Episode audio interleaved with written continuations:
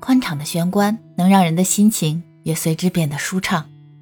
如果有充足的空间供玄关使用，除了摆放鞋和雨伞之外，还应该考虑以下几点：一、外出时使用的全身穿衣镜；二、有足够的空间能够换鞋；三、能坐着换鞋的椅子或凳子；四、有摆放挂衣架的位置；五、放钥匙等小物品的空间；六。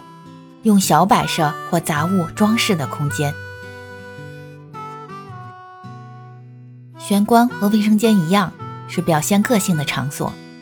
大家都去过美术馆和画廊吧？那里的绘画作品都陈列在走廊的两边。装饰玄关的时候，先将自己想象成客人，打开门后眺望远处的风景。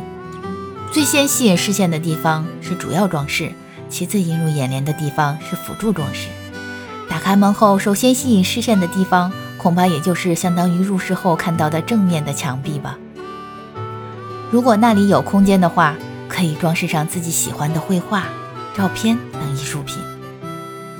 再其次，映入眼帘的地方，可以装饰一些看似不经意的摆设，例如玄关两边的墙壁和鞋柜的上方。关键是不要太过显眼。而应该起到陪衬墙壁的作用。穿过走廊，就是待客用的起居室或客厅，在房间最显眼的地方即正面的墙壁上进行重点装饰。应保持玄关和客厅在整体风格上的统一。若玄关和客厅的风格不一致，则很难表现出美观高雅的整体感。应力求表现出没有经过刻意雕饰的高雅品味。